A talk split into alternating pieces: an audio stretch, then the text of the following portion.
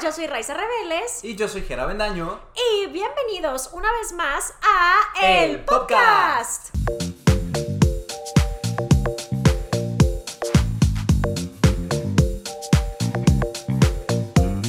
Hoy les traemos una de las secciones favoritas de nuestro podcast. Sí, ya se está haciendo tradición. Sí, que es cuando alguien, alguna celebridad o alguna persona como del medio que sea famosa, saca un libro Saca un libro. y decidimos leerlo y luego pues traerlo para ustedes por si acaso ustedes o solo se quieren enterar de lo que dice o, o lo leyeron y también quieren discutir con alguien.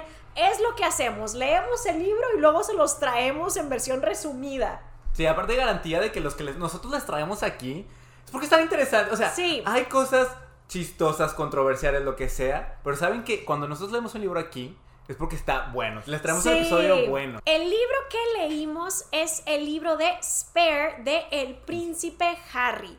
Y este libro nos lo pidieron demasiado. Sí. O sea, todo el tiempo nos estaban diciendo que Ray, Jera, nosotros no lo queremos leer, por favor díganos de qué trata. De hecho, estaba viendo los comentarios del último episodio Sí, que publicamos ajá. y ahí también vi de que el libro de Harry. Sí, sí, sí, o sea, la verdad es algo que nos pidieron muchísimo. Entonces, pues se los trajimos y la verdad es que el libro se va lento. Se va muy lento. Entonces, aquí se los vamos a leer a ustedes para que ustedes no lo tengan que leer. El de Janelle McCurdy, la verdad es que alentamos mucho que ustedes también lo lean y lo discutan con nosotros. En ese episodio les dije, o sea, léanlo para más detalles. Pero el del príncipe Harry totalmente se lo pueden saltar. Sí. Y no sé, o sea, no siento que se vayan a perder de nada. No es un libro que digas, wow, pero el chisme está interesante, los detalles son buenos. Sí. De verdad me cambió la perspectiva en esto. O fue bueno para mí conocer mejor al príncipe Harry. La realidad es que no. Pero bueno, vamos a darles un poco de contexto. Muy probablemente, obviamente, ya saben de quién se trata. Pero este libro de El príncipe Harry, estamos hablando de el segundo hijo dentro de la corona inglesa. Muy probablemente escucharon la noticia de que la reina Isabel de Inglaterra falleció hace poquito. Su hijo Charles heredó la corona y él tiene dos hijos, William y Harry, que son sus hijos con Lady Diana y ellos son William y Harry. William siendo el que sería el siguiente en la corona por ser el mayor y Harry siendo el segundo hijo y por eso es que el libro se llama Spare, porque está esa tradición inglesa en donde pues, o más bien no inglesa, porque está esa tradición en la realeza de que tienes a tu hijo heredero y tienes al sobrante. Spare significa eso, Sí. que tienes como un extra. Un backup así. o Ajá, sea, justo. Y pues si algo le llega a pasar al heredero, pues ya entraría él. Pero si el heredero, que lo menciona Harry en su libro, si el heredero le llega a faltar un riñón o necesita algo, pues entras tú porque eres el repuesto. eres el repuestos. Y pues sí, por eso el título de ese libro y es algo de lo que de las primeras cosas que te menciona Es de las primeras cosas que menciona el Harry, libro, sí. ajá, que pues toda la vida él supo que él era como el sobrante. Sí, que se le hizo saber desde sus primeros momentos de vida que él era el sobrante, el reemplazo, que estaba ahí para si Harry necesitaba un, un órgano, Sí. algo, lo que fuera, él estaba ahí para poder dárselo. Sí, exacto. Entonces, digo, quieras que no, creo que el que te digan eso sí, o sea, sí te va a afectar, que digas de que, bueno, tú no eres el mero bueno, eres Sí. el otro. Em, creo que como quieras sí, te, sí vas a decir, ah. Pero antes de comenzar, quiero muy abiertamente decir que por lo regular cuando lees este tipo de libros desde la perspectiva de la persona que lo narra, tiendes a empatizar con la persona, pero en este caso siento que me causó el efecto contrario Yo también sentí lo mismo. yo no siento ningún tipo de como, ay, claro, ahora entiendo mejor a Harry, me cae mejor, no siento la verdad realmente como ningún tipo de afinidad con Harry, ni siento que me caiga bien. Eh, entonces desde ahorita les voy diciendo que yo no siento que yo sea como, "Woohoo, ahora soy Team Harry, la verdad es que no. Sentí que muchos problemas que estaba narrando eran mucho, eran como lo que sí, sí te dicen de problemas de primer mundo, pero llevado al Sí. extremo así de que, wow, tú de verdad estás muy desconectado de la realidad, porque creo que muchas cosas que él relataba como esto me dejó marcado profundamente. Dices, eh, son cosas Es que toda la gente cotidiano, pasa, o sea, claro. eran problemas muy simples. Y siento que él está, o sea, durante todo el libro te está mostrando privilegios, lujos, cosas que te hacen muy difícil conectar con él. Y entonces luego aparte te cuenta todo esto, estos privilegios y problemas muy insignificantes. Sí. Digo, o sea, es que no quiero hacer menos cómo se siente él porque es válido Sí, claro. cómo se siente uno, pero cuando te cuenta problemas que tal vez todo el mundo pasa Sí. normalmente y que no, o sea, en general no son la gran cosa para todos Sí. nosotros, que él lo vea como algo oh, terrible, dices Sí. tú, amigo, ¿qué tan desconectado estás de la realidad? Claro, ahorita les vamos a platicar y a lo mejor ustedes van a estar de acuerdo con nosotros y si no también se vale, no les vamos a decir, no, tienen que ustedes absorber nuestra opinión, claro que no, o sea, si ustedes sienten que tienen una opinión opuesta, también está divertido que nos la cuenten y así vamos intercambiando pues las opiniones, pero ahorita van a ver a qué nos referimos con todo esto. Ahora, vamos a empezar. Lo más importante que tienen que saber es que el libro está dividido como en tres partes. O sea, la primera es la etapa de él de la infancia, él como yendo hacia la escuela y, y todo eso de como formación. Luego está la etapa de él militar, Militar, más sí. o menos. Y luego tenemos la etapa final, que es cuando él conoce a Megan. Y es como todo esto de nos vamos a separar de la familia real. Eh, pues sí, ¿no? Es, Sí, es- esas es son las eso. tres, las tres divisiones que tiene el, el libro. Em, creo que una de las primeras cosas que te explican es tal cual lo que nosotros les acabamos de decir, que es de yo no soy William. Trata de como hacerlo de manera muy familiar, Sí. siento, o sea, como, ay, el tío tal, o sea, la abuelita le dice La Granny, abuelita. a la mamá le dice Mami, Mommy, ajá, a, a su hermano le dice Willy, o sea, como que quiere que te transportes a este ambiente como si fuera de confianza y familiar. De hecho, quisiera mencionar el lo- cómo empieza el libro con el prólogo, porque en el desde el prólogo menciona algo curioso, Ajá. que menciona cómo estaba hablando con su papá y con eh, su hermano Willy y que veía él cómo se estaba quedando calvo. Sí, cierto. Así es como empieza el libro, o sea, para que vean como el tono en el que empieza. Y que entonces dice cómo al ver a su hermano y que se está quedando calvo, está perdiendo todo el parecido que tenía con su madre. Sí. Y que ya no queda nada de su madre en él porque se está quedando calvo. y es, es algo muy curioso de como resaltar, o sea, así es que mi hermano se está quedando calvo. Pero la palabra que usó fue alarmantemente Sí, alar- calvo, su alarmante calvicie. Sí. Y yo sé, ¿qué? Sí, y dice de que él es como mi espejo, pero al mismo tiempo mi archienemigo, Sí, mi mi- mi archineme- rival, mi algo némesis, así, ajá, este, y se está, y que era muy preocupante que se estaba quedando calvo y que ya no quedaba nada de su madre en él, porque se está quedando alarmantemente calvo. Yo ahí sentía la cachetada de. ¡Ay, Dios!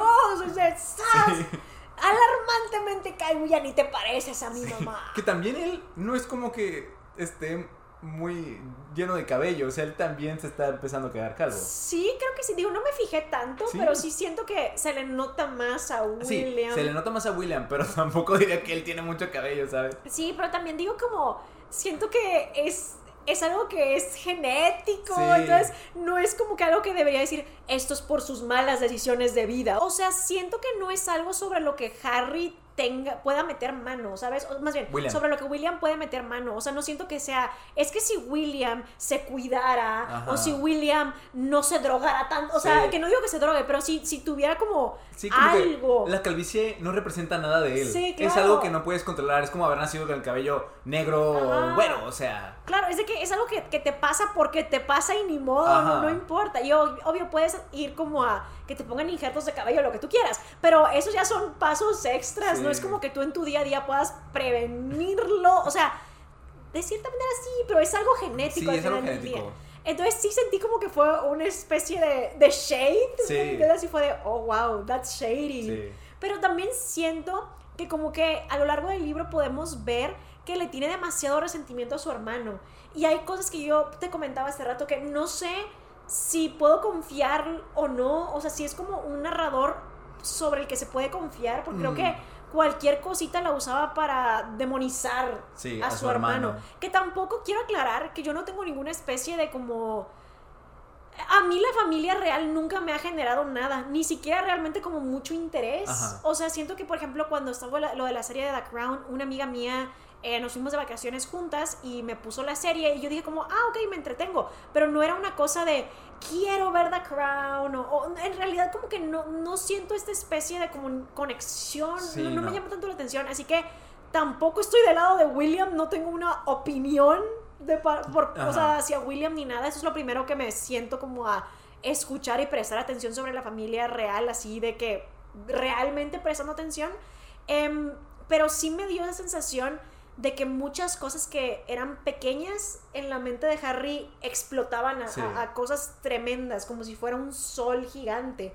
Em, un muy buen ejemplo es todas las veces que en la escuela comentaba que, que, porque ya ven que la primera parte es la parte como de la formación, él decía que cuando él se mudó a la escuela, a la misma escuela en donde estaba William, William, tenía como 15 años, este Harry tendría 13, y le dice de, oye, cuando vayas a la escuela, finge que no me conoces. Yo me quiero formar mi propio camino, para mí ha sido como de que mi escape, mi escape, y tú finge que no me conoces. Y él, ¡Ah! mi propio, hermano. ¿Cómo? Y no digo que cuando estás chiquito no te molesten estas cosas, obvio, y, pero pasa, ¿saben? O sea, siento que es muy común que los hermanos mayores a veces le digan al hermano chiquito como, oye, no, yo soy el hermano mayor, que dos años no es mucho, pero en esas edades de 13 a 15 puede ser mucho, ¿sabes? O sea, si estás como en, en, grados completamente distintos y así. Y se me hizo una cosa muy normal que él pueda decir de, no quiero que me hables. Sí, claro, yo también opino que es algo como muy normal que pase, sí. pero la manera en la que Harry lo describe, el simple hecho de que usáramos el mismo uniforme le daba agonía a Willy. Era que estuviéramos en la misma cuesta, eh, perdón, que estuviéramos en la misma escuela. Era asesinato, porque literalmente dice, era murder.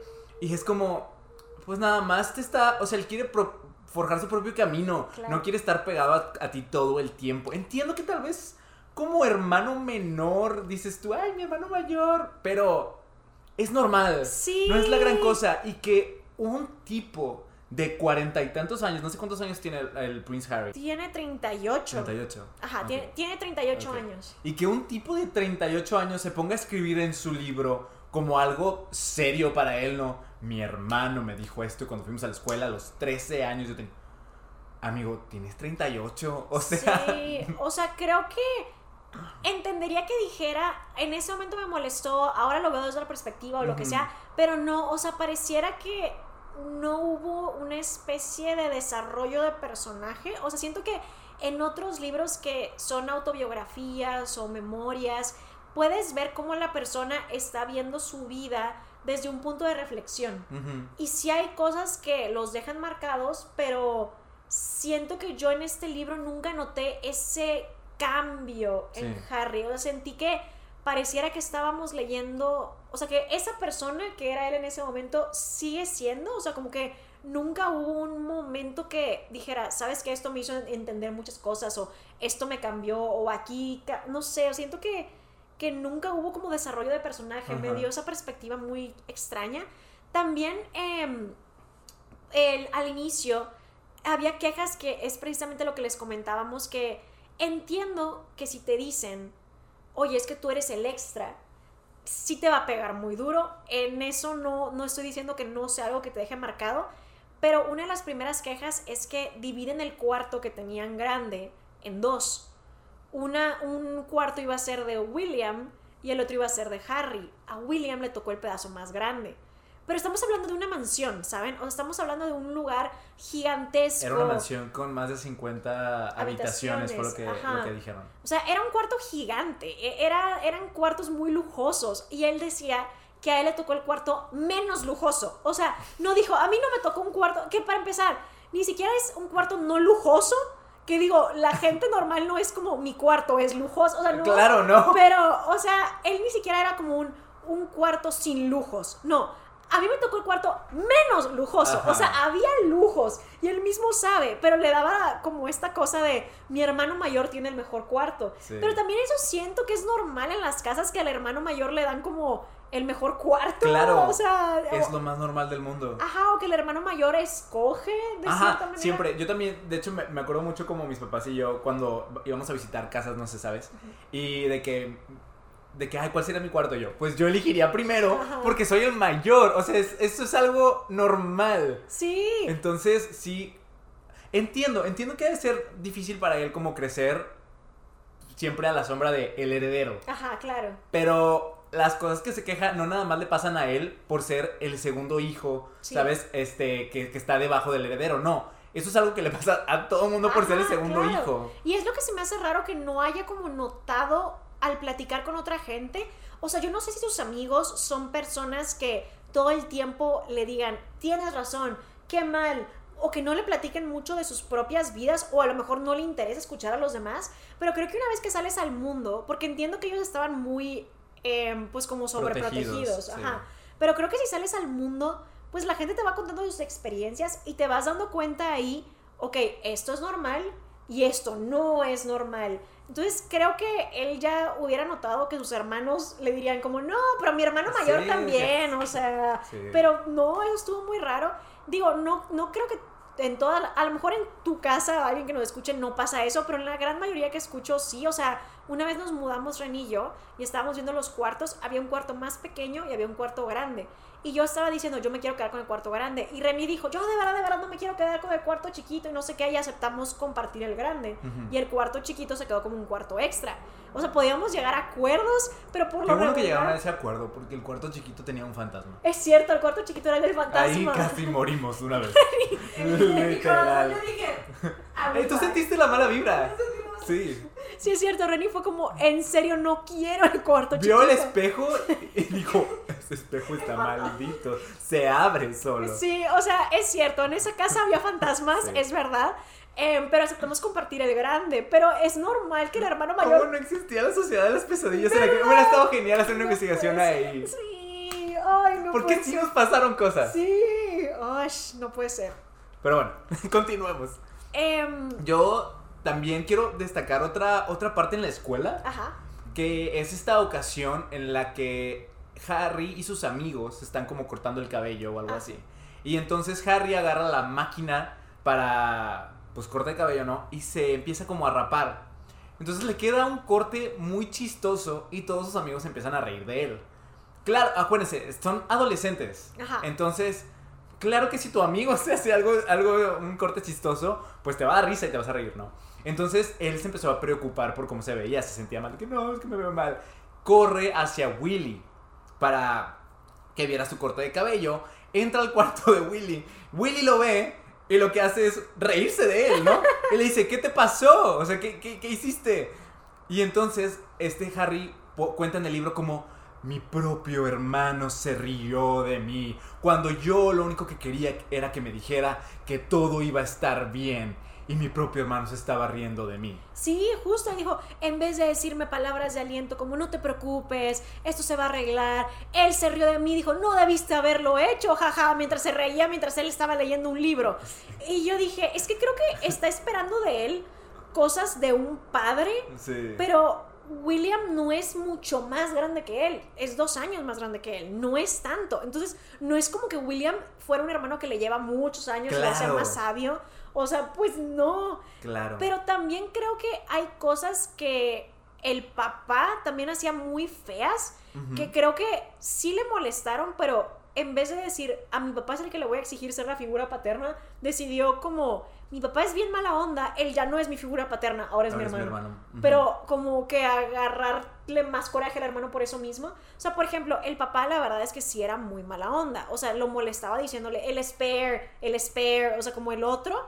Este, y también, por ejemplo, comentó que cuando hacían obras escolares Sí. y el papá iba a verlo, como que yo no sé si lo hacía a propósito o si el papá solo es raro, porque les digo, no tengo noción mucha de como la familia real y sus personalidades, pero él decía que estaban poniendo una obra de Shakespeare y que el papá en los momentos tristes se reía estruendosamente y en los momentos felices que todos estaban riendo, el papá estaba como serio y callado y que como que así hablaba y así en los momentos donde todos eran como, oh, no, este es un momento de como de estar callados y que era muy incómodo, o sea, como que las demás personas estaban muy sacadas de onda, pero nadie le decía nada porque pues él era el príncipe heredero, entonces como que el papá era raro, también a veces... Pero sí recuerdo que eh, en el libro creo que menciona a Harry que habla con su papá sobre ese tema, ¿no? Sí. Y que el papá le dice, mi papá también lo hizo conmigo.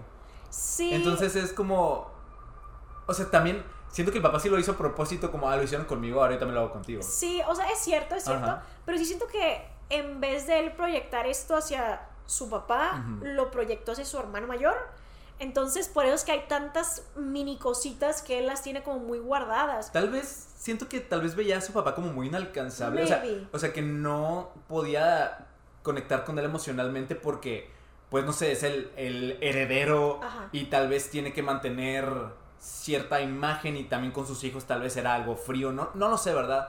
Pero sí siento que a su papá de repente no lo veía como su papá. Sí, es cierto. Como alguien en el que pudiera apoyarse o confiar. Mm, Bueno, tienes un muy buen punto, es cierto. Luego también, por ejemplo, empezó el rumor, eh, pues en los medios, de que Harry no era hijo del príncipe Charles. Decían que era el hijo de un conocido de Diana, que porque este conocido también era como pelirrojo, Pelirrojo. y pasaban tiempo juntos y así. Y, e, e incluso el papá le decía a veces de que tal vez ni eres mi hijo, tal vez Sí. no eres, tal vez no. Entonces, em, sí era mala onda. Digo, al final del día, esta persona que decían que podría ser el verdadero padre de Harry, no era el verdadero padre de Harry porque lo conoció Diana después de que ya había tenido a Harry. Pero pues el papá como quiera lo usaba para molestarlo. Entonces el papá sí se veía como muy mala onda y hacía cosas que realmente yo no podría decirles como, ah, lo de la obra tenía sentido. O sea, en realidad no lo entendí muy bien. También en la infancia de Harry, él comentaba que cuando les dan la noticia de que Diana falleció, él por mucho tiempo pensó que no estaba verdaderamente muerta, Sí. que él pensaba que ella se había ido a esconder y que estuvo todo ese tiempo escondida. Hasta ya ahorita ya está como, bueno, no. Pero años, o Sí. sea, le toma años aceptar el hecho de que no, sí, mi mamá murió en ese accidente. Sí. No, o sea, ya, y ya estaba adulto. Sí, no recuerdo si estoy bien o mal, pero creo que dijo que hasta los 28 años es Sí. que ya dijo, eh, ok, sí, o sea, sí falleció mi mamá. Y la verdad que fuerte tener que tener ese mecanismo de defensa de mi mamá no falleció. Sí, y, y- y recuerdo que lo menciona que, que también lo habló con, con William Ujú. y que William le dijo, yo, yo también lo llegué a pensar por un, por un tiempo, pero mamá nunca nos haría esto. Sí, claro. Y entonces, y me acuerdo que Harry también lo menciona durante el libro, de que, que él constantemente decía, pero es que mi mamá nunca me haría esto. Pero es que tampoco me abandonaría. Y cosas así, ¿no? Entonces, sí siento que pues se puede notar que fue difícil para él lidiar con eso porque, pues sí, hasta ya estando más grande fue cuando pudo decir, ok, no, sí, sí murió en, en ese accidente. Sí, eso sí, la verdad, sí es, es una verdadera tragedia porque cualquier tipo de muerte en tu vida de alguien cercano es algo que te impacta mucho y, y la muerte de tu madre, que ellos estaban chiquitos cuando pasó, obviamente sí es algo pues que definitivamente sí los ha de haber marcado mucho y les ha de, ha de haber sido un gran golpe y precisamente por eso es que decidieron no, no realmente digerirlo en ese momento hasta que pues ya se sintieran listos para hacerlo. Sí. Eso sí está muy pesado.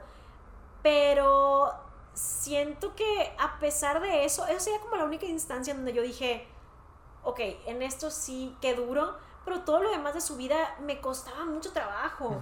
También hay cosas muy raras que, por ejemplo, cuando él iba a este internado, porque lo mandan como un internado de niños, y no te acuerdas, pero decía que hasta los 13 años las- bañaban. Los bañaban. Sí, bien raro. Sí, que tenía como estas especies de matronas, creo que le llamaba. Y que pues ellas te, te ponían el shampoo y te enjuagaban y, y te ponían como en bañeras y te estaban bañando. Sí. Y a los 13 es que él se gradúa de eso de que te bañen. Entonces estuvo, me quedé como... Está muy curioso eso. ¿qué? Pero, pero, ¿por qué? O sea, Sí. Qué, qué, qué curioso. Ah, había muchas cosas que yo dije como no, no sabía que esto existía todavía. Porque supongo que ha de haber sido un lugar muy conservador porque decían que... eh, pues justo, o sea, el, el hecho de que tú tuvieras como en ese internado todo esto, sí siento que debe haber tratado de ser como muy conservador el lugar. Sí. Siento que ha de ser como ese tipo de escuelas donde aquí va pura gente de que royal Ajá. y muy tradicional, muy conservadora, como tú dices, y, y esas tradiciones le tocaron de que hasta tu abuelo y así se hace, ¿sabes? Sí. Muy, muy curioso, no sabía que ese tipo de lugares existían todavía. Bueno, ya después cuando ya eh, Harry llega a la prepa, empieza a consumir, pues, digamos que sustancias recreativas ilegales. Sí. Este, sí, o sea, la verdad es que como que empezó a consumir cocaína y alguien obtuvo una foto de él consumiendo cocaína. Y él te explica que sí la consumió, pero que no era porque verdaderamente quisiera hacerlo o lo hiciera sentir No, bien, no lo hace sentir bien. sino que lo hizo porque quería sentirse diferente y que eso lo hizo sentirse diferente y que él tenía 17 y era una persona muy triste, este, y que pues justamente el consumir cocaína lo hizo sentir algo diferente, o sea, no feliz, pero distinto. Y que a él se le facilitaba mucho mentir en ese tiempo, mentir, mentirse a sí mismo, mentirle a la gente del palacio que quería como arreglar las cosas y su reputación. Pero pues como que en esa temporada él estaba pues de fiesta así intensamente. Sí, que hasta eso siento que no, o sea, trata de no mencionar tanto, o sea, el verse mal Claro. a la hora de, de que si te pones a pensar en todas las veces que se iba de fiesta y se drogaba y todo eso, siento que no trató de tocar tanto esos temas y, de exponerse a él como una persona que sí consumía verdaderamente drogas y, y salía de fiesta todo el tiempo. Lo menciona como así, a los 17 lo hice. Ajá, claro. Y ya. Y se hace también la víctima. Sí. Como, creo que esto es algo muy, muy recurrente a lo largo de todo el libro, que él cuando hace algo malo o le pasa algo malo, aunque él tenga tal vez la responsabilidad de la culpa, siempre él es la víctima. Sí, es cierto, tienes toda la razón. En todo es la culpa la tiene alguien más. Ajá. O sea, lo de que se cortó el pelo, mis totalmente es mis amigos me obligaron a. Es otra cosa. William dijo tralala. O de que, ah, yo hice esto y me metí en problemas, pero William sabía. Sí. Y es de, a, a todo le quiere echar como la culpa a alguien más. Es algo muy curioso porque creo que es algo que tal vez no hubiéramos notado, de no ser porque de verdad era todo el tiempo. Todo el o sea, tiempo. cada cosa era un, pero no era mi culpa. La culpa la tenía otra persona, como que siempre trataba de, de expiar Sí. su culpa y dársela a alguien más. o Sí, sea, y hasta en este caso, por ejemplo, el de la cocaína, no le está echando la culpa a nadie más, ¿verdad? Él dice, sí, yo la tomaba, pero no me gustaba. Ajá. Y lo hice porque estaba sufriendo, pues por la, que su mamá, saben tantas cosas que estaba pasando.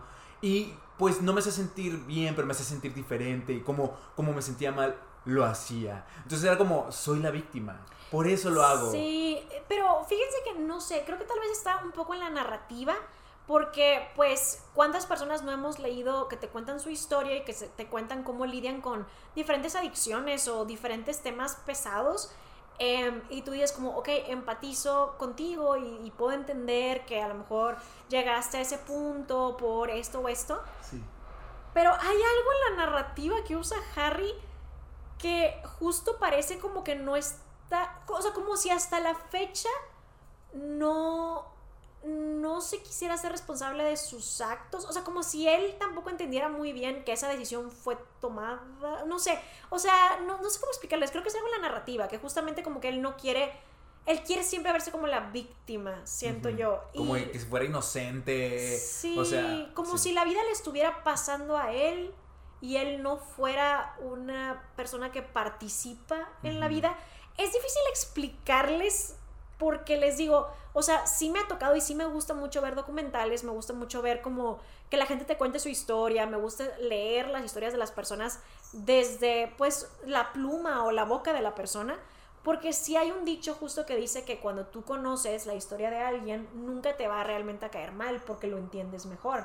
Pero sí creo que a lo mejor aquí la manera en la que está, pues, formulado el libro, la manera en la que está escrito el libro, no necesariamente me ayudó a empatizar. Solamente sí sentí que nunca como que asimiló lo que hizo. O sea, Sí. creo que es algo por lo que pasó.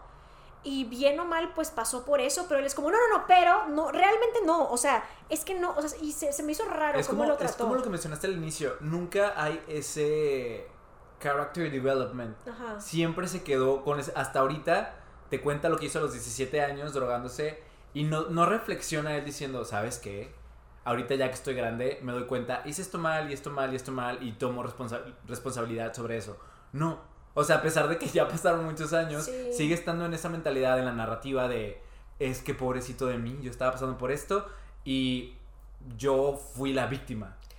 Sí, creo que no es justo, o sea, tal vez algo en la narrativa, no, no sé, o sea, porque sí me costó trabajo de sí, e- empatizar, creo que es algo que, que sí me, me pasó mucho, pero pues justamente, o sea, el Prince Harry tenía como toda esta cosa de, de irse demasiado de fiesta y pues que creo que estaba dentro de lo que él podía ser porque pues era adolescente y quería divertirse y así, pero pues al parecer sí, incluso buscando en internet no me consta, pero hay muchas fuentes que dicen que esto de lo de la, la- el, el consumo excesivo de sustancias sí era mucho, o sea que era como un nivel pues nada saludable, pero pues es algo que él mismo no narra, no cuenta y no se abre al respecto. Sí. Versus, por ejemplo, otro tipo de memoirs, si te dicen, o sea, si alguien lidiaba con algún tipo de adicción, como que te lo dicen, Ujú. o si sienten que se salió de control algo, te lo dicen, y aquí no. Sí, no. Ese creo que es el problema, tal vez. O sea, creo que en ese tipo de libros es muy común que la persona te admita, ¿sabes qué? Aquí sí siento que yo no estuve bien o Ajá. mira, aquí la gente me decía que estaba mal, pero yo no lo entendía o lo que, o sea, siento que la gente se muestra de una manera más cruda y te cuenta sus momentos bajos y altos y Harry solo se quiere mantener como en sus momentos altos. Sí, él nunca quiere quedar mal, Sí, verse mal. sí, sí, sí, creo que ahí tal vez está la cosa, que en realidad no lo conocemos, conocemos. Sí. Y como está muy muy intensa la cosa de ve, mi hermano es el demonio, te sientes hasta como forzado a que te tiene que caer mal William y eso creo que es lo que crea un poquito de, de desapego, no lo sé. Siento que tal vez es el problema, que no está abriendo realmente, que solo te está queriendo mostrar como, mira, yo soy bueno y pobre de mí, yo no hago nada. Siento que esa es la cosa tal vez, Sí. no, no sé. Sí, porque también está, por ejemplo, hablando de, de que le gustaba mucho salir de fiestas y todo esto, esta ocasión en la que va a una fiesta de disfraces Ah, claro. y él fue disfrazado con la suástica, ¿no? O sea, pues de nazi. Sí. ¿Podemos decir nazi? Sí, sí, podemos- creo, que, creo que no nos lo van a desmonetizar por eso. Cabe aclarar una cosa. La temática de la fiesta era muy extraña. La temática de la fiesta era colonizadores y Ah, nativos. sí. Yo siento que si yo un día, un día me dicen de que va a haber fiesta de disfraces, ok, ¿cuál es la temática? Colonizadores y nativos. ¿Qué? O sea, ¿cómo llegamos a este Sí. tema? ¿Por qué? Pero encima de todo, estamos hablando de que él es el hijo de la corona inglesa. ¿Por qué se tendría que disfrazar? Ajá, vete con tu traje de príncipe, güey. Con eso eres tú, o sea, el colonizador. Sí, yo de coloniza. Pero es que, es que, ¿por qué? ¿Por qué el tema era colonizadores y nativos? Está muy chistoso, pero muy específico. Sí. O sea, dije como, está muy específico, Sí. ¿no? O sea, está raro. Yo dije, ah, chirrión, qué raro tema ese. temática, colonizadores y nativos. Sí. ¿Ok?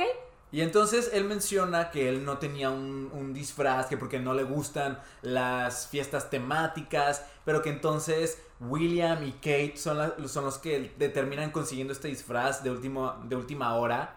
Entonces como desde un principio él te dice, yo no fui el responsable del disfraz, ellos me lo eligieron a mí, pero él decide ir a la fiesta con este disfraz em, y pues le toman fotos sale en, en, en, la red, en las redes. En ese entonces no había redes en los periódicos y Ah, revistas. sí, en los tabloides. Ajá, en los tabloides. Y entonces pues la gente empieza a decir Harry racista. Sí.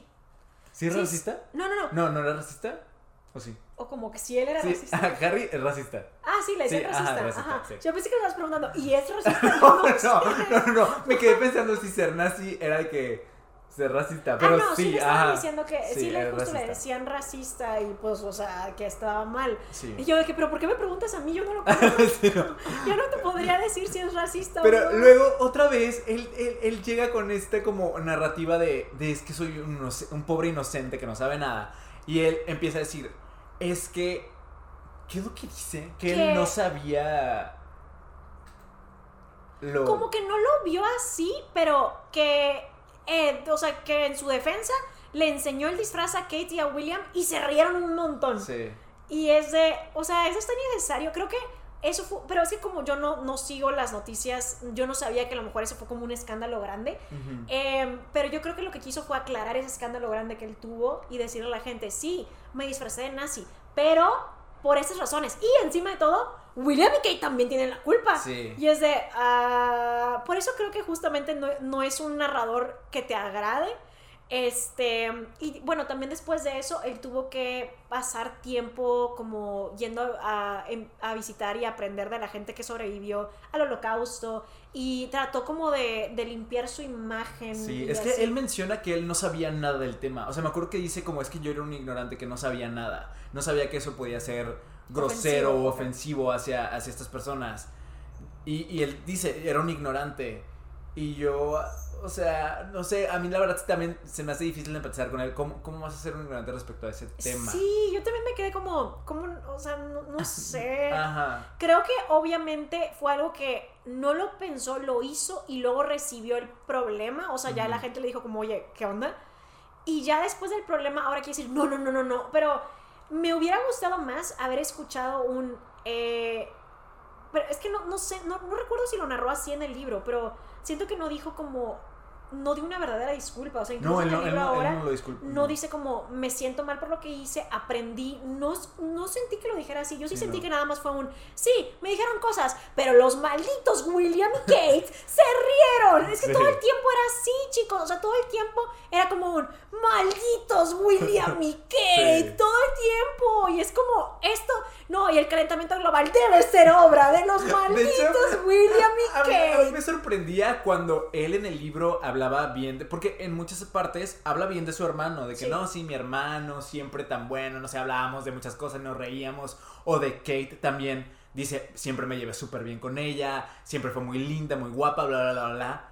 Y yo decía, ¿cómo puedes hablar tan bien de ellos, pero le echas la, cul- la culpa de todo, De a todo, ellos también? sí. Parecía que les tienes como rencor. Digo, no, no entiendo cómo, cómo también hablas tan bien de ellos y parece que les tienes tanto rencor. Sobre todo a tu Sí. hermano, ¿verdad?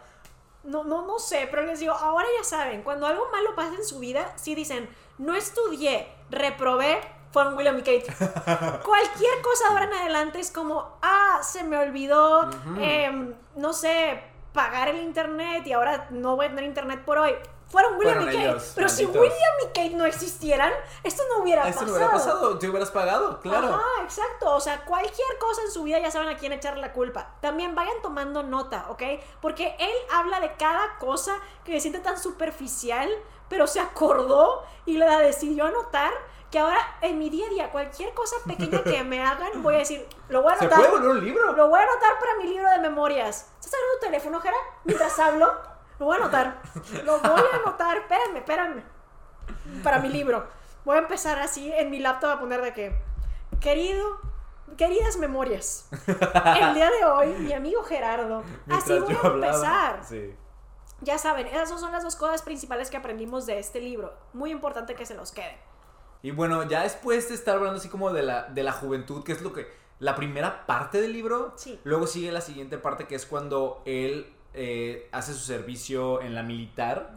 Que creo que ahí es cuando él como que le agarra un sentido a su vida. Como Sí. un propósito. La primera vez que él siente que puede ayudar, que puede hacer algo. Sí. eh, porque antes como que siento que se sentía el hermano del heredero que no puede hacer nada. O sea, que, que no tiene nada. Sí, justo, o sea, se tardó, como que nunca buscó tener como una especie de trabajo ni hobby, pero pues después se decide enlistar en el ejército y servir en el ejército. Sí.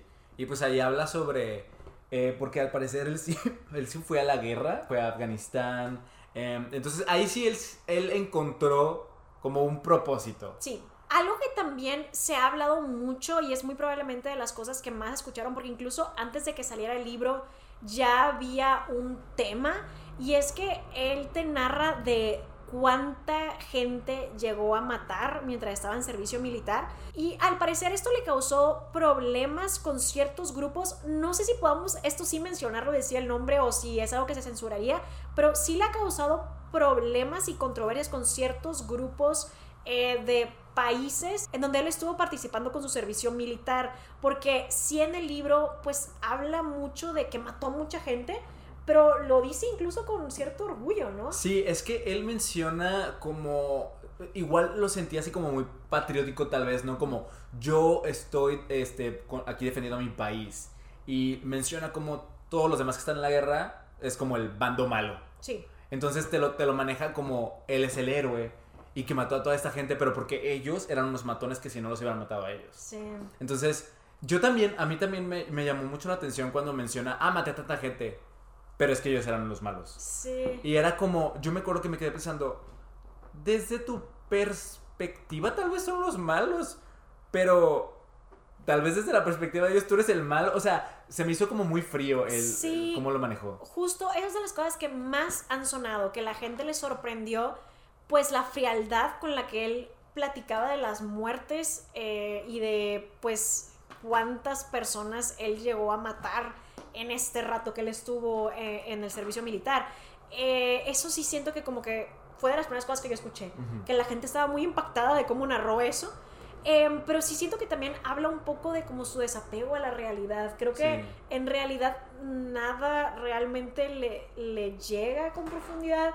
Eh, pero sí, o sea, esto le ocasionó, le ocasionó problemas con ciertos grupos, digamos, eh, políticos y así de, de, las zonas en las que él estuvo sirviendo. Pero yo no sé si el nombre lo censuren porque por ahí había visto algunos creadores de contenido que comentaban que cuando mencionan esta parte le censuran el video, entonces no va, o bueno, el, el episodio, entonces no lo vamos a poner. Uh -huh. Pero sí es algo que, que supuestamente le ocasionó ciertos problemas y recibir amenazas. Pero no ha habido más actualizaciones para ver si las amenazas han continuado o si se detuvieron en cuanto empezó o, o qué.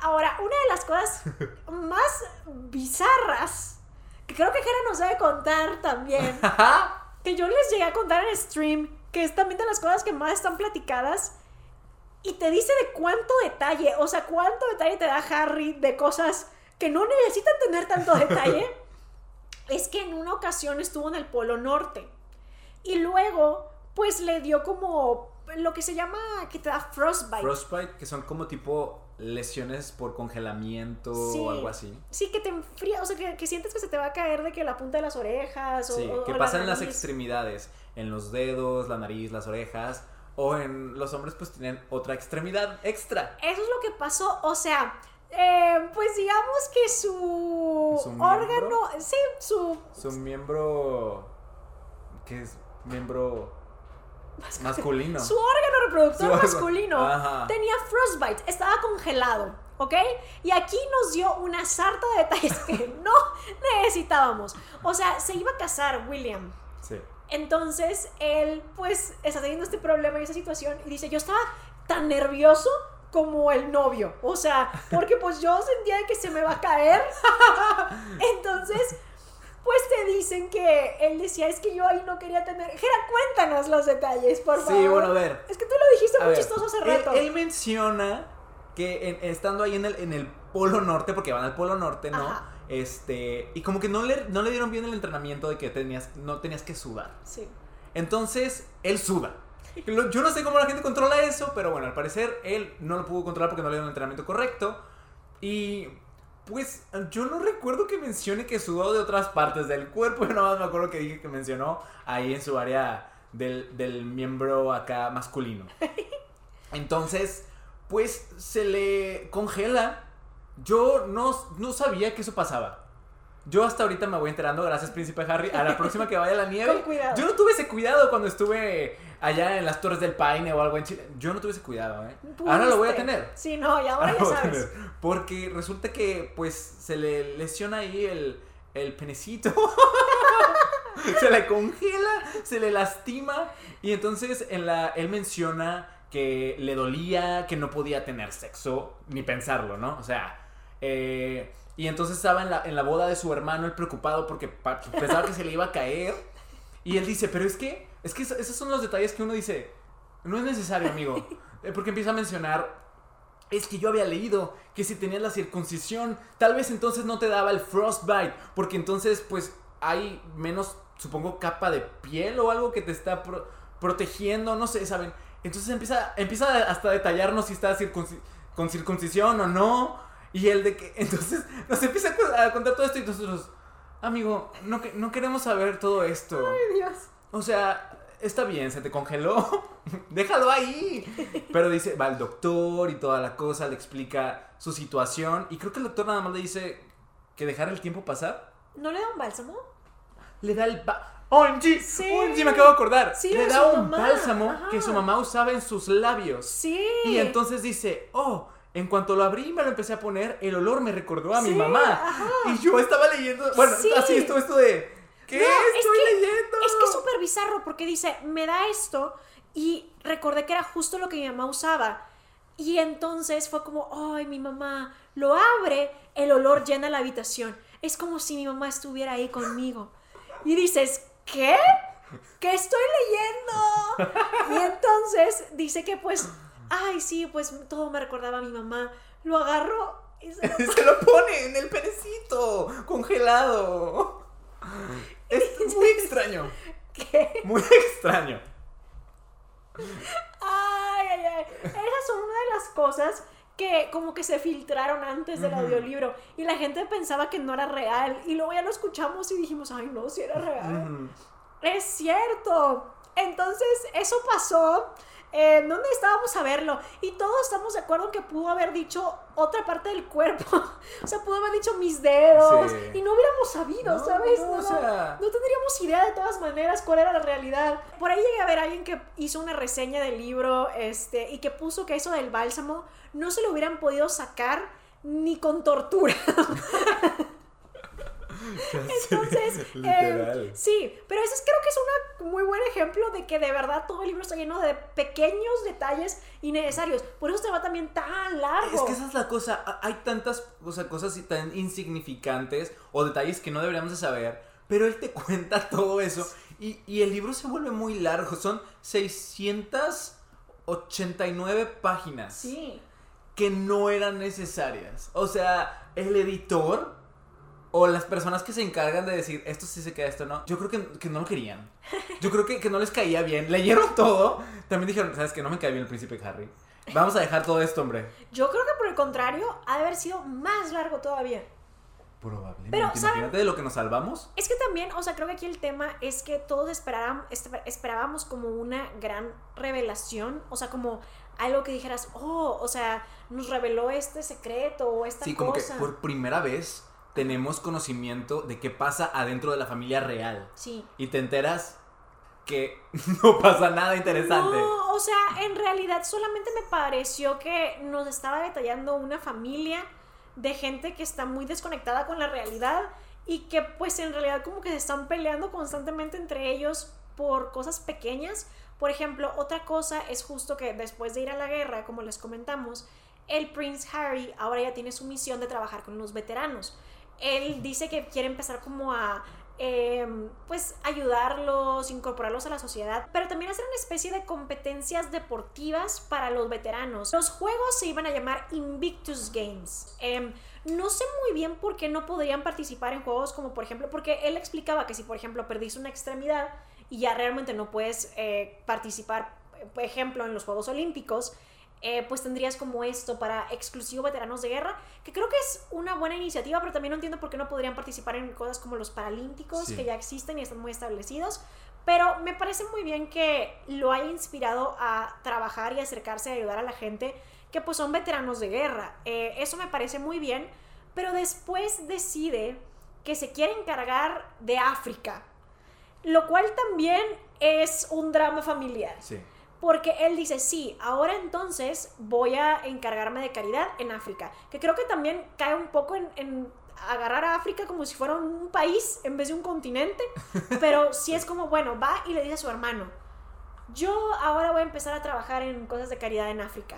Y William, que ya saben que él es el culpable de todo, de todo, todo lo que nos pase, todo es del príncipe William, se enoja y se ofende y dice, África, no, África es lo mío. O sea, dice, it's my thing. O sea, es, es lo mío, es mi cosa. Y su ejemplo es elefantes, elefantes, rinocerontes, es lo mío. y yo, ¿qué estoy escuchando? Yo dije, ¿qué estoy escuchando? Y entonces aquí eh, procede una discusión casi cómica de Sí. dos personas que, que tienen mucho poder, mucho poder adquisitivo también, y que pareciera que están jugando con vidas como si fuera un juego de Monopoly. Sí. Porque, o sea, él se ofende y le dice, ya te dejé tener a los veteranos. África es mío. Y el Prince Harry dice, y es cierto, él al ser el heredero me puede decir que no haga las cosas. Y yo dije como, pero, o sea, como, ya te dejé tener a los veteranos. En los elefantitos no los toques, son míos. Es de, ¿qué?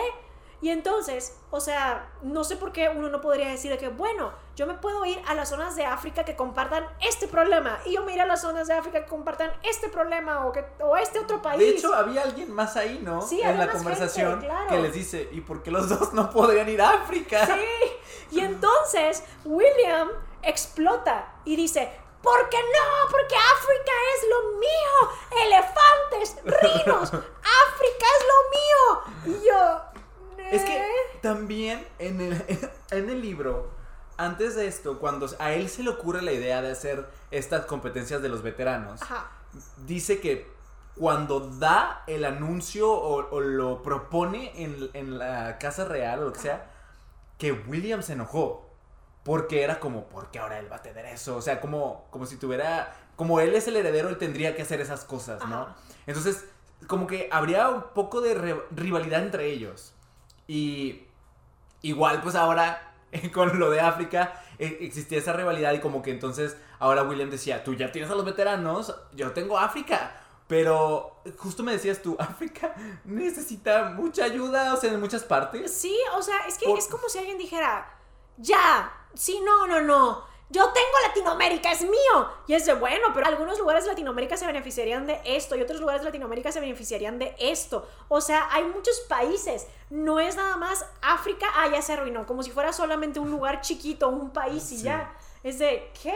Pero además, justo, o sea, sentí que esa plática estaban peleando como si fuera un juego de Monopoly. Era, era, ajá. Tú ya tienes a los veteranos de guerra, yo me quedo África, elefantes, rinos, ese, África son Sí. muchas cosas.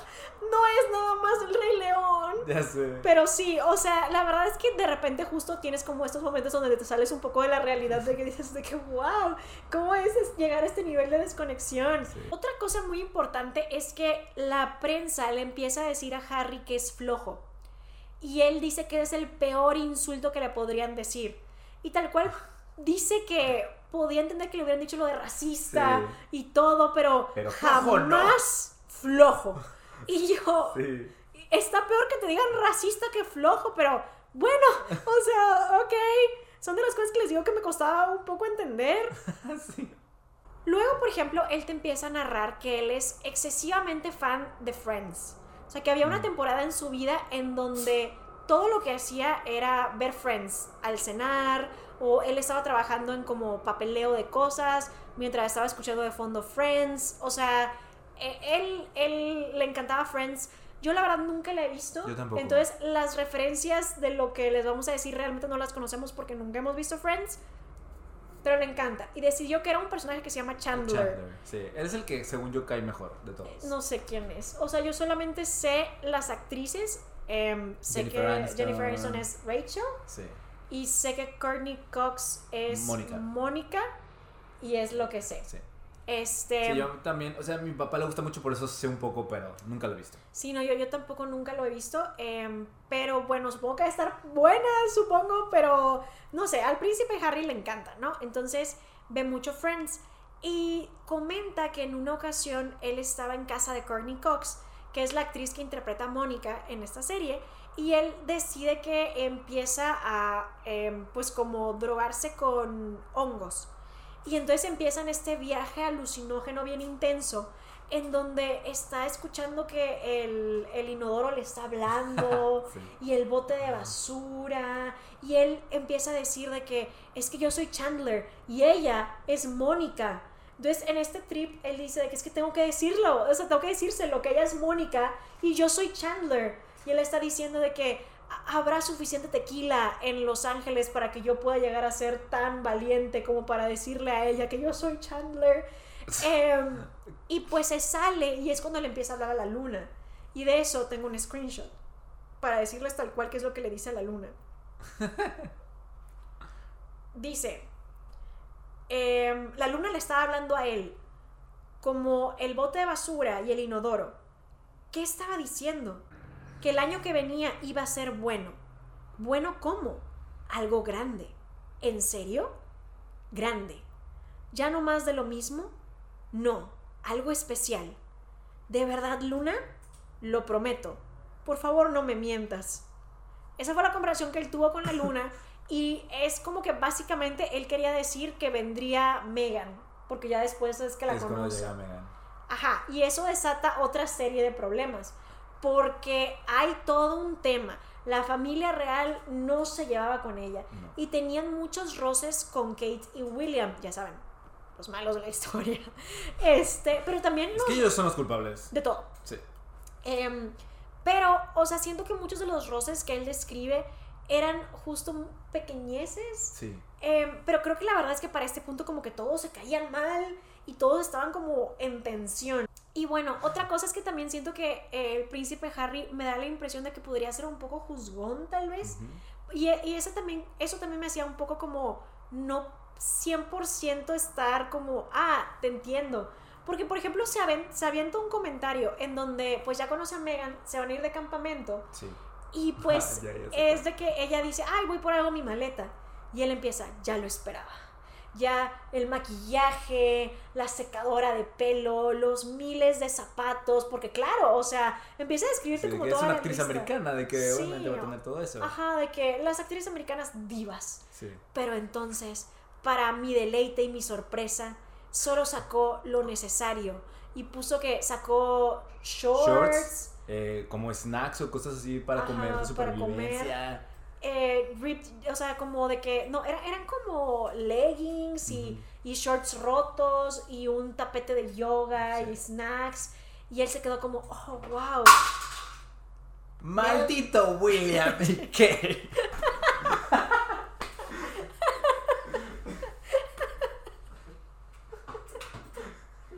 Si ellos no hubieran nacido, tal vez no hubiera pasado eso.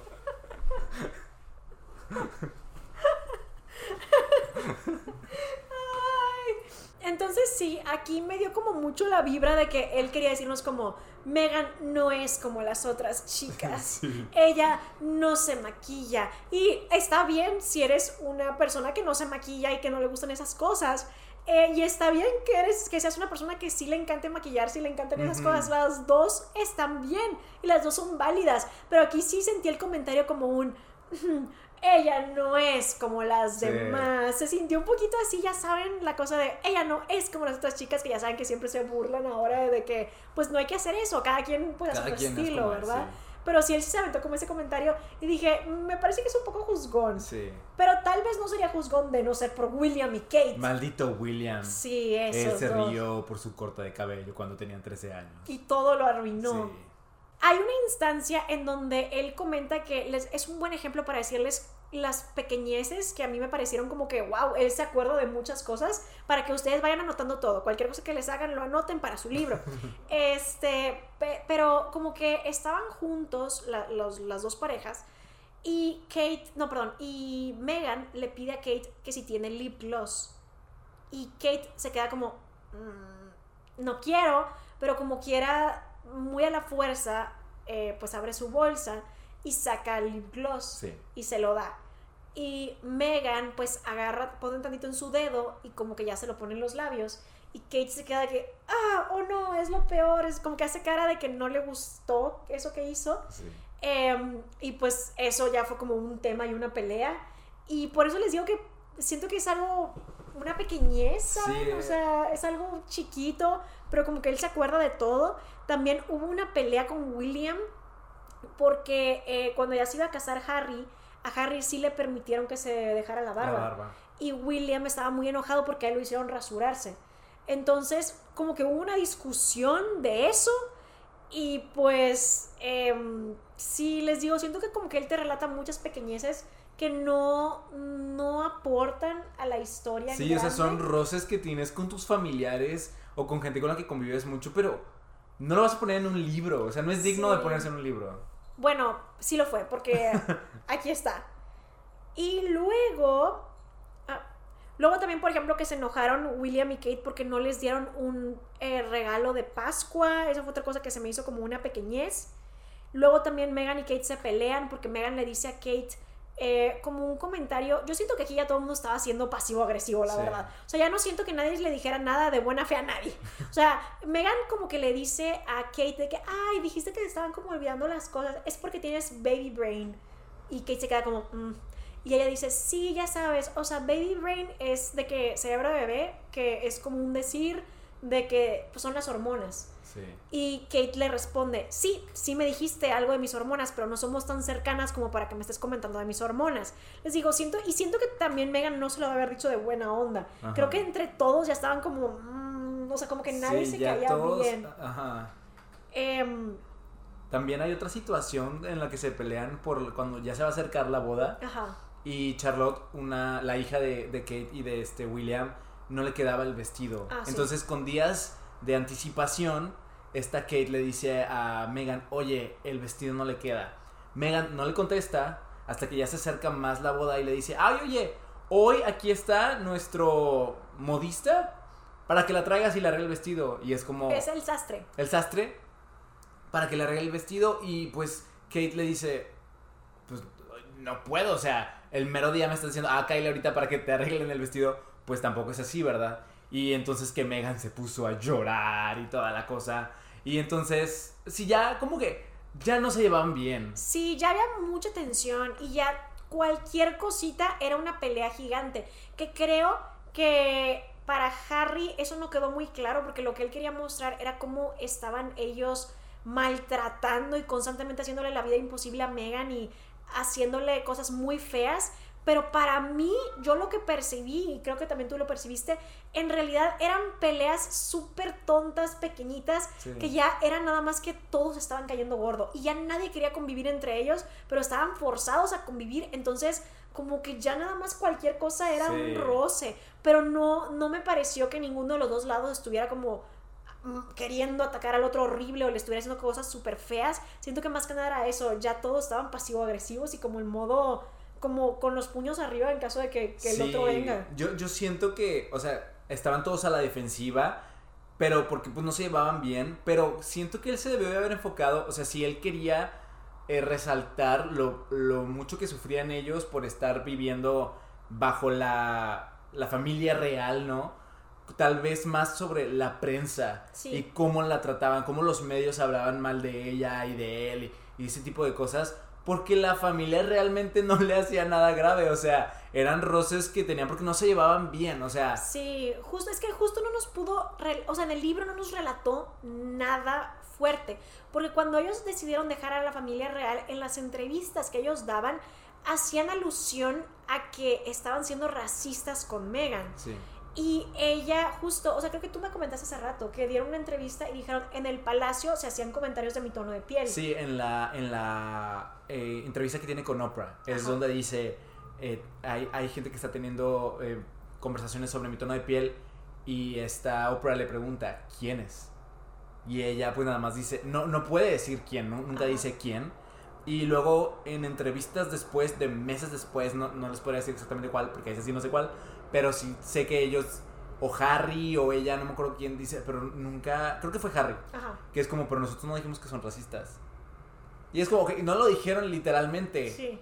pero lo dieron a entender. Claro, y yo pensaría que en este libro, si sí ocurrió que lo comentaran, pero ahora... sí, sobre ese tema. Pero, pero no dijeron nada, o sea, en realidad como que nada de lo, de lo que le pudieron haber hecho lo contó.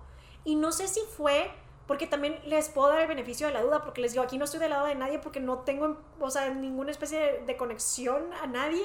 No sé si realmente lo que él no quiere es perder la posibilidad de, alguna, de algún tipo de apoyo económico y quemarlos de esa manera tan profunda ya sería como un no, sí, o sea, ya nunca jamás te vamos a apoyar económicamente en nada. No sé si a lo mejor por eso decidió como no decir o si en realidad no pasó nada, pero siento que el libro hubiera sido como un gran momento como para explicar, pues, porque esas son cosas muy fuertes, ¿saben? O sea, si te están diciendo cosas racistas, si la están discriminando por su tono de piel o, por lo que sea, pues ya es algo que deberías, o sea, sí decir, porque eso sí, es un tema grave, eso no sería como una discusión tonta o superficial, pero en cambio lo que recibimos fue solo esto, o sea, esos momentos de, oye, a la niña no le queda el vestido, no te puedo ayudar ahorita pero es que la boda ya va a ser y legit, o sea, quedan tres días y a la niña no le queda el vestido. ¿No ves por lo que yo estoy pasando? Sí, sí sé, pero es que ¿qué hacemos?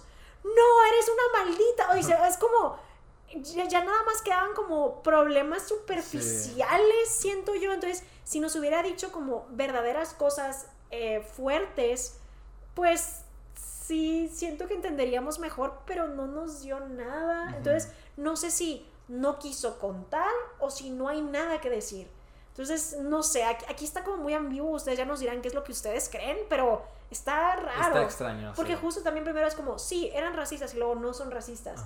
Entonces, no sé qué pasó ahí. Si, si eran racistas y prefieren no decirlo para no privarse de alguna oportunidad, o si no eran racistas y eran algo que dijeron como en un inicio para choquear no sé cuál de las dos es la verdad, la verdad. O sea, cualquiera de las dos puede ser y no tenemos ni, idea. Pero luego llega un punto en donde Megan ya es muy infeliz en donde están y está llorando y está en el piso y ella está embarazada. Y Harry llega y está como de ¿qué pasó? Y ella le empieza a decir que se siente muy triste, que ya no quiere continuar. Y él pregunta, ¿continuar qué? Esto, vivir, no quiero seguir viviendo. Y ella empieza a decirle que él, o sea, nada de eso estaría pasando si ella no estuviera, si ella desapareciera, si ella no estuviera en su vida, él no tendría como esos problemas, la prensa no diría estas cosas y que eh, su hijo en el futuro no tendría que leer nada de esto y así. Entonces que pues básicamente lo que ella quería era acabar con su vida o desaparecer. Y ahí es cuando Harry dice como, no, o sea, nos vamos. Y es cuando deciden pues irse y ya hacer su propio camino. Y más o menos eso es como lo más eh, importante, ¿no? O sea, los puntos más relevantes del libro. Ahora, aquí les digo, siento que es un libro que se queda muy por encimita de todo. O sea, realmente no sabemos a profundidad nada. No sabemos nada de la familia real, no sabemos nada de cómo la verdad de lo que pasó. Todo se quedó como a medias, precisamente porque Harry no quería quedar mal él. Y creo que tampoco quería dejar tan mal a su familia. Y se quedó en este punto intermedio tibio. Todo está muy superficial, sí. Y les digo, o sea, sus problemas caen en lo banal, en lo soso, ¿sabes? quitando temas como el fallecimiento de su madre. Eso es lo único que realmente a lo largo de todo el, el, libro está constantemente presente y que dices, ok, entiendo cómo lo afectó a lo largo de los años. Pero es lo único. Sí, justo, o sea, creo que eso es lo único que dices como, bueno, es cierto, esto es muy fuerte. Y lo de la guerra, creo que es un tema muy fuerte, pero él lo trató como si de, de verdad fuera algo que él lo, lo vio como un videojuego. O sea, nunca hablamos como que después él dijera, a mí esto me dejó afectado o... Sí, nada más menciona que le dejó como estrés postraumático. Pero no... Pero nunca elabora en... Ajá. Ok, ¿qué pasó? Nada más de repente mencionaba que iba a dar tal evento donde le iba a hablar y que antes de que saliera le daba un ataque de pánico. Ok. Pero hasta ahí se quedaba. Era, me dio un ataque de pánico porque tengo estrés postraumático. Punto. Sí, o sea, es que justo lo de la guerra es algo muy pesado y en realidad no hay ningún ser humano que esté preparado para eso. Pero básicamente eso es lo que pasa. Así ya les contamos lo que hay. Lo que tienen que saber es esto. Sí, estas son las cosas más importantes, lo que, lo que sentimos que es como más relevante dentro del libro. Así que ustedes ya nos pueden decir qué es lo que opinan si nos están viendo desde YouTube, nos pueden decir aquí abajo en los comentarios. Si ya lo leyeron también y se nos pasaron cosas para mencionar, también nos dicen aquí abajo qué opinaron de todo lo que dijimos. O si nos están escuchando y no nos están viendo y no hay cajita de comentarios, nos lo pueden decir por Instagram. ¿Cuál es tu Instagram, Jera? Jera con doble A. Y el mío es Soy Raiza Rebeles. Para que ahí sigamos con la discusión, por si ustedes también ya lo leyeron y dicen como yo sentí esto, o la verdad yo simpaticé mucho con el príncipe Harry, también se vale. Recuerden que aquí no hay respuesta equivocada y solamente queremos como seguir platicando con ustedes del tema, pero yo particularmente pues sí salí de esto sin sentir que realmente conocía al príncipe Harry o que este libro me dejó algo. Yo no sentía nada por él y ahora siento disgusto. entonces, entonces, o sea, me terminó cayendo mal y antes no tenía ninguna opinión sobre él. Sí, es que está la narrativa no fue la correcta. Pero bueno, pregunté por Instagram para los pop mentarios qué, qué opinan de todo lo que se ha dicho del libro del Prince Harry. Y vamos a ver ustedes qué fue lo que dijeron los popcasters. Uy, mira, justo muchos sintieron lo mismo. Mira, It's Miranda dice, Harry quería las ventajas de ser la familia real pero sin las responsabilidades. Este libro solo fue una forma rápida de hacer dinero y aprovechó para hacerse la víctima. Es que sí, siento que como que es que es la vibra que da, verdaderamente. O sea, les digo, que es muy raro porque creo que cuando tú cuentas tu historia de vida, vas a poner momentos donde tú dices, aquí me lastimaron, pero él solo quedaba como que él quería hacerse la víctima, no sé por qué, muy curioso. Aquí nos comenta Brightness Love. hay muchos comentarios muy buenos. Dice, creo que por un lado quiere lucrar exponiendo cosas privadas de William y que hay muchas inconsistencias en el libro y lo que ha dicho. Es que sí las hay, porque justamente incluso en las mismas entrevistas, de repente dicen algo y de repente se echan para atrás y es muy curioso. Luego. Bren Rey ZK dice: Todo parece de novela donde la familia disfuncional es la trama principal. Sí, y donde justo temas muy banales Sí. o que pasan en cualquier familia, él lo, lo hace como demoníaco casi. sí. Ajá. Em, luego, por otro lado, aquí tenemos una persona que es Adri Booker que dice: Pues está mal que la gente diga que como tiene privilegio no puede sufrir ni tener trauma. Es cierto, o sea, yo no creo que si alguien pues nació donde nació, quiere decir que no puede sufrir. Pero sí creo que la manera en la que, o más bien las cosas que él eligió contar, Ajá. realmente no te deja conectar con nada. Y como les digo, la conversación que estaban teniendo de lo de tú ya tienes a los veteranos, yo quiero África, se suena, suena como un poco desconectada. O sea, como esto no es Monopoly, o se siente muy curioso. Sí. Pero, o sea, también estoy de acuerdo. O sea, sí creo que, pues, no importa dónde nazcas, pues también. Claro, sufres. sí, no, no quitamos, de hecho lo dijimos desde un principio, o sea, él también no queremos como negar sus sentimientos y sabemos que también ha sufrido, ha pasado por cosas feas, pero las cosas que decidió resaltar en el libro, ese es el problema. Las cosas que decidió darles como atención en el libro son cosas muy superficiales, banales, como tú dices. Sí, un poco. Mira, aquí una persona también, creo que casi todos estamos de acuerdo, ¿eh? Porque esta persona dijo, pienso que él no debió sacar sus, pienso que él no debió sacar sus trapitos al sol. Es puro chisme, no le hace justicia a nadie. Ese como en realidad el libro no está contándote una historia.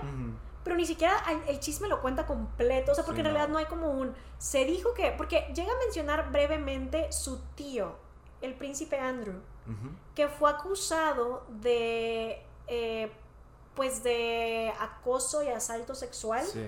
y él dice a él no le quitaron lo de la protección ni la seguridad porque a nosotros sí nos lo harían es una discusión que tiene Ajá. con Megan pero no te dice más o sea no te dice si fue real no fue real mi tío dijo eso en realidad todo No. queda como por encimita entonces en realidad no sabemos nada entonces yo también estoy de acuerdo en que quedan como mini chismecitos Sí. pero nada concreto, o sea, no nos contó una historia, sentí yo un poco.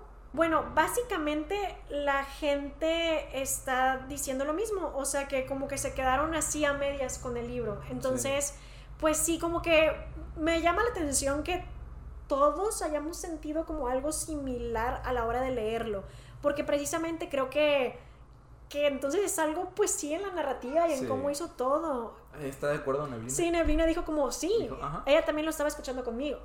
Entonces sí, pero les digo, como quiera, es súper válido cualquier cosa que ustedes quieran decir, si ustedes sintieron que sí empatizó, que sí dijo las cosas correctas y que dejamos ciertas cosas eh, pues de lado, también nos lo pueden decir. Genuinamente no tenemos ninguna opinión. Sí, no. Co- o sea, entramos a esto porque pues sí queríamos como agregarlo a nuestra sección para el contenido de ustedes, pero no, teníamos, no tenemos en realidad como ningún apego o conexión a la familia real, así que estamos tratando de ser lo más objetivos, Objetivos. posibles, pero si ustedes sienten que eh, pues algo nos faltó o alguna cosa no la tomamos en cuenta, también nos la pueden decir y recuerden que prácticamente nos estamos limitando a lo que se dijo en el libro y también recuerden que nos estamos tratando de limitar a lo que viene en el libro más que nada porque hay también información en otros medios que por ejemplo hace rato estábamos platicando con alguien más y nos decía como, bueno, es que no sé si saben, pero han salido a hablar muchas personas del staff del palacio Sí. diciendo que Megan era muy grosera y que renunciaron después de quién sabe qué tantos años porque Megan los trató muy mal o que todos sabían que la que los trataba bien era Kate y Megan llegó y los trató mal. La verdad es que de eso no nos quisimos meter en nada y más que nada limitarnos las entrevistas que ya habíamos visto, pues ya las habíamos visto, Sí. pero más que nada como limitarnos a lo del libro. Sí. Ajá. Y bueno, ¿qué te parece si pasamos por último a los saludos? A los saluditos. Aquí están. A ver. Daria M. Artwork pone. Amando su contenido. Los días del podcast son los mejores de todos. Gracias por su esfuerzo. Saluditos desde Venezuela. ¡Saludos! Maese Atlas dice, saludos desde Guatemala, llevo años siguiéndolos en el canal de Ray y siempre amé la interacción de los dos, me suben el humor en un mil por ciento. Gracias, ¡Saludos! saludos. Angie Estefanía pone. Saludos desde Colombia, Shakira y el podcast. Uno de mis cantantes favoritas y mi podcast favorito. No podría estar más feliz. Los amo. ¡Saludos! ¡Saludos! Y muchas Gracias.